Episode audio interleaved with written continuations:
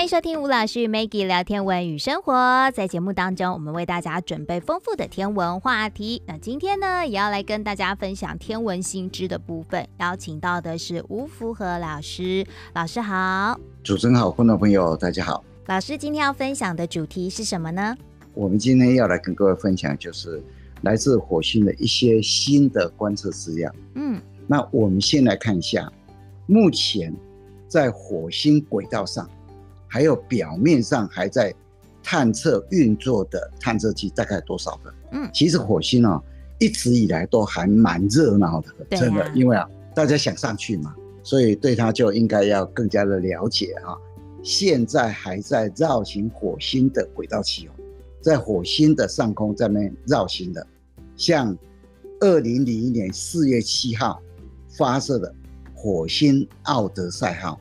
这是美国太空总署发射的，嗯，二零零三年六月二号发射的火星快车号，这是欧洲太空总署发射的，是二零零五年八月十二号发射的火星侦察轨道器，这是 NASA 发射的，嗯，你看这三艘哦，几乎二零零一年到今年已经多少年了？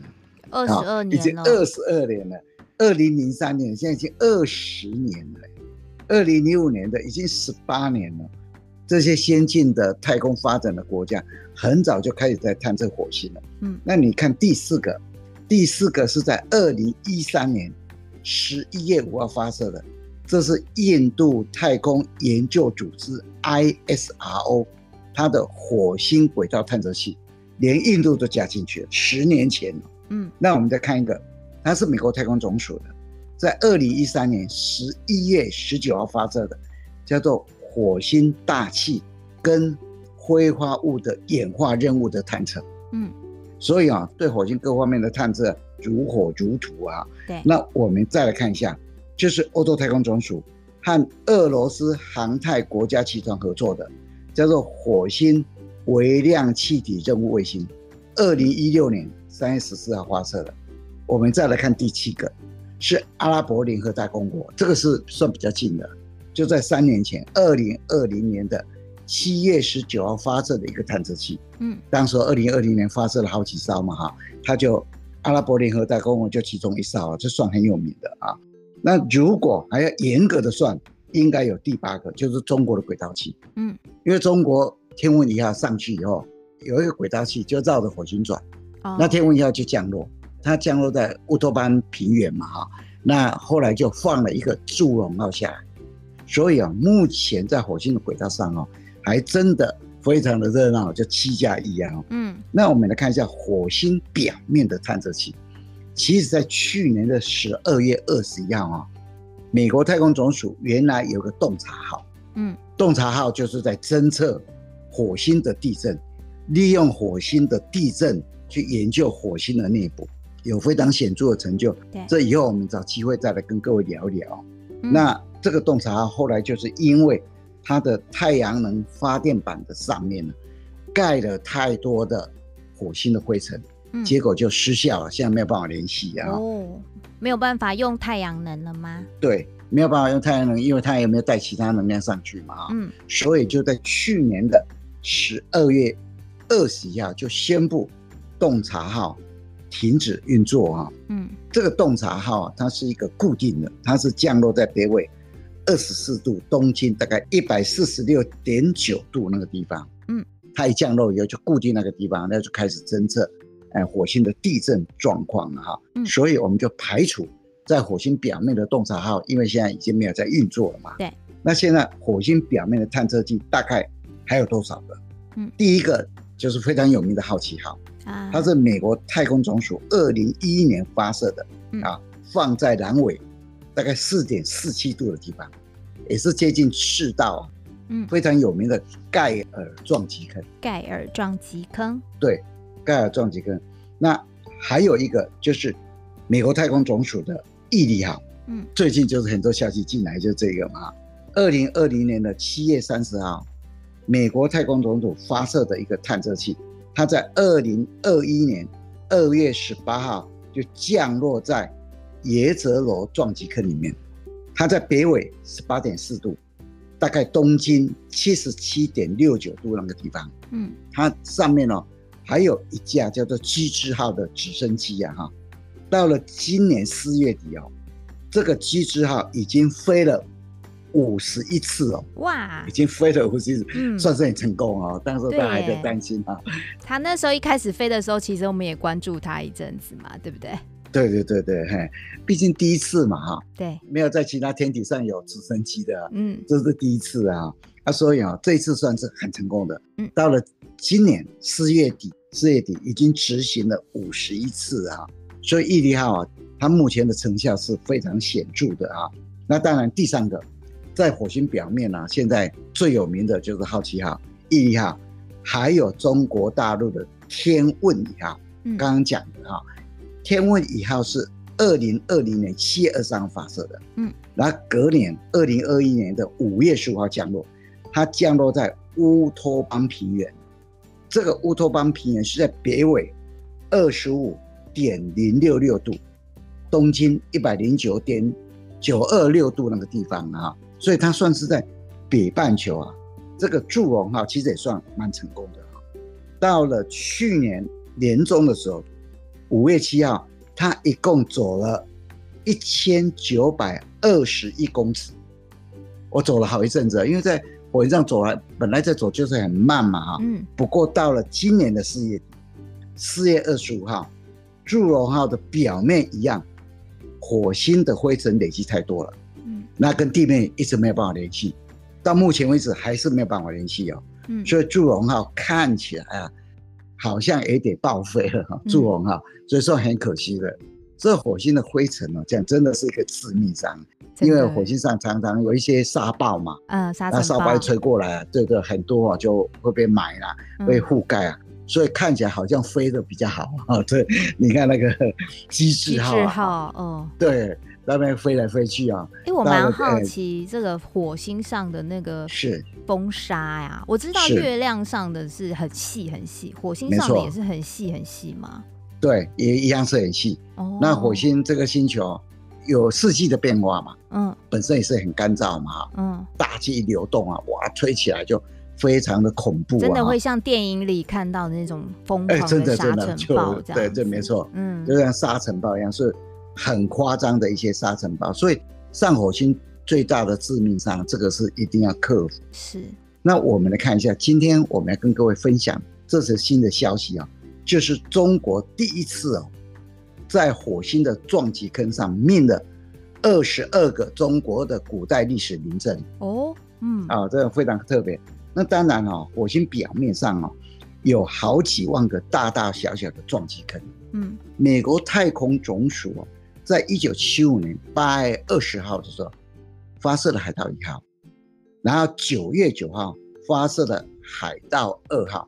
那发射上去以后啊，就开始拍摄火星的表面了。美国太空总署从此就开始绘制火星全球的地图。嗯，然后他们就发现了火星上面。很多大大小小的坑洞啊，从这个时候开始，美国太空总署也开始为火星的撞击坑来命名。嗯，那因为火星上面有上万个撞击坑啊，那到目前为止啊，大概将近有一千个撞击坑已经被命上名字。嗯，那这些命上名字的大部分呢，都以科学家跟科幻作家的姓氏来命名。嗯，不过如果这个撞击坑呢，啊，它的直径是小于六十公里以下的，就是大部分都以地球上的一些城镇来命名啊。那刚刚我们也讲，现在中国大陆对火星的观测很成功，天文一号嘛哈，嗯，它的轨道器就在上空在那边绕嘛哈，然后它的那个天文一号就下去，祝融号就出来嘛。这个轨道器从前年二零二一年的十一月到去年二零二二年的七月，它一共绕了火星有。两百八十四次对火星表面拍照，然后就传回来了一万四千七百五十七张照片。这个照片回来以后，中国国家航天局跟中国科学院就利用这些照片去描绘啊整个火星的全球影像图。现在哎，不是只有美国太空总署啊，中国大陆它也在绘制火星全球影像图啊。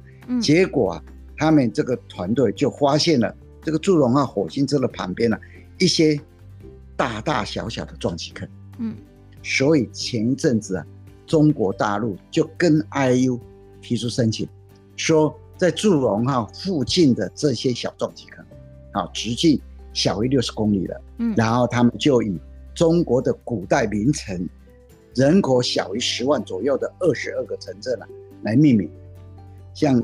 江苏的水乡之都叫周庄啊，战国时代楚国的首都叫做郢都的遗址啊，就现在的湖北宜县的正极嘛哈，正极，还有战国时代齐国的首都临淄啊，临淄的遗址就现在山东淄博的齐都，嗯，就陆续几个地方二十二个，国际天文联合会已经同意，如果各位啊对这二十二个城镇啊已经在火星上的撞击坑。有名字、有兴趣的，你大概可以上网去看一看这些名城的名字哈。那人类一直以来都想登陆火星啊，因为除了地球以外，大家就认为火星就是下一个人类可以居住的一个地方。那你要在这个天体上居住啊，当然水是很重要的。长久以来啊，太空先进的国家都希望能够在火星上找到水。不管什么形式的，啊，希望在那边能够发现水。不管是过去有水，现在有水，当然现在有水是最重要的。那过去有水，这个水到底到哪里去了？嗯，还有没有在火星的表面，或是火星的地下？这是非常重要的。那我们来看一下，美国太空总署在二零二一年二月十八号的毅力号降落在耶泽罗撞击坑。嗯。那这个撞击坑呢，它的中心坐标大概在北纬十八点四度，那东经七十七点六九度，就这个位置里面。那科学家他估计这个坑啊有三十六亿年的历史了，以前应该是一个湖泊，它的直径大概有四十七点五二公里。嗯。他们把这个撞击坑的名字叫做耶泽罗撞击坑呢，其实啊，它是有湖泊的意思的。嗯，耶泽罗这个名字，它是来自于波斯尼亚跟赫塞哥维纳中部的一个城镇，这个城镇刚好就在波斯尼亚跟赫塞哥维纳的中间哦。斯拉夫语族的语言指的就是湖泊的意思。嗯，我们刚刚有提到，就是说这个撞击坑呢。它的中心坐标大概是北纬十八点四度，东经七七点六九度啊。其实火星上也有经纬度哦，火星也有经纬度哦。一九七五年海盗一号、二号上去就开始替撞击坑命名了啊。但是在一九七一年的时候，美国太空总署发射的水手九号，那当时候啊，水手九号就替火星表面百分之七十的地表做了地图。当时候有个科学家叫做莫顿·戴维斯，他就开始用更精准的方式啊，来确定整个火星的经纬度。那当然在纬度上比较好划分了哈，就在火星的中心画条线，北半球一半，南半球一半，中心那一条线啊，横的那一条线就是赤道零度线嘛哈。嗯。那北方就是北纬，南方就南纬，这没有什么问题嘛。对。那经度线怎么办？啊，就像地球一样，地球有一条经度线，从北极画向南极，嗯，那经过哪里叫做零度线？那那时候就看哪一个国家比较强盛，英国，嗯 那那一条线，格林威治门口那一条线，嗯、就是经度零度线，就这样子。对，所以我们常讲说，谁有能力，谁就有话语权。对，那当然啊，现在一样，火星、欧洲太空总署跟美国太空总署，当然就是领导地位嘛。那 Davis 当时候就用一九七一年水手九号他们陆续拍回来的照片了，开始划分火星上的经纬度。嗯，纬度就是北方一大半，南方一大半，中间一条线就是纬度零度线。那经度线怎么？嗯，经度线怎么办？经度线就是从火星的北极点画一条线到南极点。对，那到底要画向哪里？哪里是零度？他们就找了一个撞击坑。那个撞击坑只有零点五公里的一个小的撞击坑，哦，那就画下那个地方，嗯，那一条叫做零度线，那那个撞击坑叫什么名字啊？叫做埃里撞击坑。埃里是一个英国的天文学家，哦、他一八零一年诞生，活到一八九二年哈，好长寿哎。对啊，他活了九十一岁了，对对对。他是英国皇家的一个天文学家哈，嗯，非常著名的一个天文学家。那那个坑洞啊，就是以他名字命名，以他的名字来命名的。嗯，火星的经度零度线就是从火星的北极点，然后穿过了埃里陨石坑，然后到南极点，这个就是零度线啊。是。那我们地球的经度线是这样划分的。从地球的零度线往右边呢，就往东边绕过去，一百八十度就停止了嘛。往左边去就往西边去，一百八十度就停止了。那停止的那一条线就东经一百八十度，西经一百八十度就重合。那一条线叫做国际换日线嘛，对不对？嗯。就从白令海峡、阿留申群岛、塞摩亚、斐济一直到纽西兰，嗯，这条线叫国际换日线。但是在火星上就不一样哦。火星的零度线往右边去，往东经去，它就绕一圈回到零度线，东经三百六十度。哦，它没有分东经西经哦。它有东经西经，但是两个都随便你挑。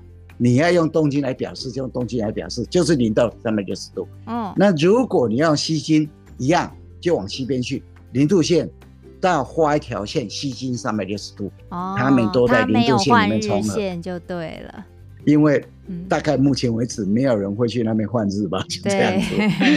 对 哈，啊，所以它现在就是 对零到三百六十度，东京跟西京，嗯，两个标示方法，看你用什么来表示。嗯，比较常见的是东京标法还是西经标法？到目前为止我们讲的大概都是东京的标示方法，比较常见。对，比较常用，但是用了可能就习惯了嘛，哈。嗯。啊，所以以后你看到西京，你也不要怀疑啊，大家也有这个方法哈。所以从一九七一年以后啊，呃，莫顿戴维斯啊，哈，他就把火星上的经纬度线就把它标示了。那现在每个探测器上去要降落地点都很清楚啊，你降落在哪里啊？像毅力号就降落在北纬十八点四一度，嗯，东经七七点六九度，非常明确的，就在那个位置里面。那毅力号啊，到目前为止是一个非常成功的探测哈，嗯，其实啊，整个耶泽罗它是个湖泊。四面八方都很多河流往它汇集的，意料他这一次在耶泽罗的旁边发现了一条河流，因为它可能是从它那个河道周边的切割情况来来判断的，他发现它的流速很快，而且啊，它的那个河道啊比以往发现的还要深。嗯，那毅力号啊，它有一段很长的时间啊，都在研究耶泽罗有个地方高。大概有两百五十公尺，从毅力号拍回来照片里面就可以看出有沉积岩的情况，还有鹅卵石。那鹅卵石大家应该很清楚嘛，就是一些石头经过哇好几千万年啊，然后洪水的冲击啊，流水的搬运啊，那要挤压啦、摩擦啦，让打来打去的啦，一直到摩擦摩擦到一些菱形都不见了。变成一颗圆圆的嘛，哈，这个叫鹅卵石嘛。嗯，那如果这个地方没有水的话，不可能有这个东西的。所以科学家就更断定，耶泽罗撞击坑这个地方以前应该是一个很大的湖泊，有让在那边打来打去才会形成这个现象。那当然也有水，才有沉积物的情况。嗯，在这里被发现了啊。所以毅力号这一次在耶泽罗撞击坑呢。它目前为止还在这个地方，那它长期的观测结果发现了三十六亿年前的古代的一些样貌，就慢慢的更加的清楚。嗯，那中国大陆哦，这次的祝融号，它算比较靠近赤道、比较低纬度的地方降落嘛，它大概在北纬二十五度哎左右的地方降落嘛。那它降落的地点哦，根据中国的科学家的表示。他们好像发现了液态水，发现液态水。那我们来看一下以往的历史。二零零七年的时候，美国太空总署曾经发射了凤凰号火星探测器，然后就在二零零八年五月二十五号，成功在火星的北极降落。后来，科学家就在凤凰号探测器的机械手臂上发现了。液态的液态滴，科学家认为这个液态水里面含有盐，发现了液态地。所以到目前为止，我们知道火星在高纬度地区夏季会出现含盐的液态水。现在科学家用数值来模拟哦，在火星的一些地区，而且气候条件许可下，是可以让液态水存在的。嗯，不过火星在低纬度地区，也就是说温度比较高的地方，到底有没有水？目前为止啊。资料是比较欠缺的。那中国大陆啊，这一次祝融号在北纬二十五度左右，然后降落。那着陆的地点啊，是一片沙丘。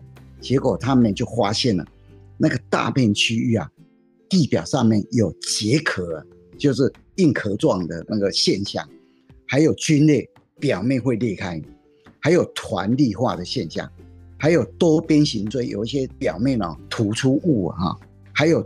带状的水痕等特性，结果他们用光谱数据去分析啊，发现沙丘的表面含有非常丰富的含水硫酸盐，还有蛋白石，就是二氧化系的水合物，还有含水的铁氧化合物。嗯，那中国科学家就更进一步的去去研究啊，它这个沙丘表面的含水特征啊。结果他们发现，他们祝融号降落的这个地方啊，含水的状况啊不是来自于地下水，而且也不是来自于干冰二氧化碳所产生的。他们发现这些现象应该是从降雪跟降霜产生的。哦，他们相信了、这个沙丘啊含有盐。嗯，这个水含盐的特征会使得降雪跟降霜的温度哦。在低温底下，还会存在含有盐的液态水。嗯，他们看到是这个情况啊。那这一些含盐的液态水啊，如果干燥以后啊，这些硫酸盐、蛋白石，还有铁氧化合物啊，这一些含水的矿物啊，会交结成沙粒，然后会变成风沙团，啊到最后的时候会结壳，结成表面硬硬的啊。这些结壳的状况再进一步干燥，就会裂掉。如果再继续降霜跟降雪，时间很长嘛啊，就在那边一直磨一直磨，这个结壳的上面会进一步变成多边形的土状物、脊椎状物和带状的水痕状态。嗯，所以啊，中国中科院地质跟地球物理的研究人员他们就表示，祝融号降落的这个地方一定有液态水。一定有液态水，这也是算是啊，祝融号在火星上的一些重要发现。嗯，所以今天我们跟各位带来了火星的三个比较新的信息。第一个，中国大陆在火星的二十二个小的撞击坑上面，命上了中国古代的历史名城。第二个，毅力号在野泽楼撞击坑。一个高两百五十公尺的地方做长期观测以后，发现这边有沉积物，还有鹅卵石，而且鹅卵石其实还给毅力号带来一些麻烦呢、啊，好像因为鹅卵石的关系还卡住它好几次。没错，没错，因为鹅卵石圆圆的到处都是，所以可见这个椰子楼撞击跟以前真的是个湖泊。那另外一个非常重要的发现就祝融号。嗯，祝融号降落的北纬二十五度那个地方，那个沙丘啊，应该有液态水的存在。所以啊，人类为了要能够登陆火星，也希望长期能够在火星上生存啊，真的用尽了心思啊！哈，大家都很期待啊，有更进一步的消息啊。嗯，那我们今天啊，就利用点时间跟各位分享这三则来自火星非常重要的讯息啊。好的，我们今天呢，一样谢谢吴福和老师跟我们分享精彩的关于火星的资讯哦。这一阵子呢，哎，其实对我们周边的邻居啊，真的是又认识了不少呢。谢谢老师的分享，谢谢谢谢大家。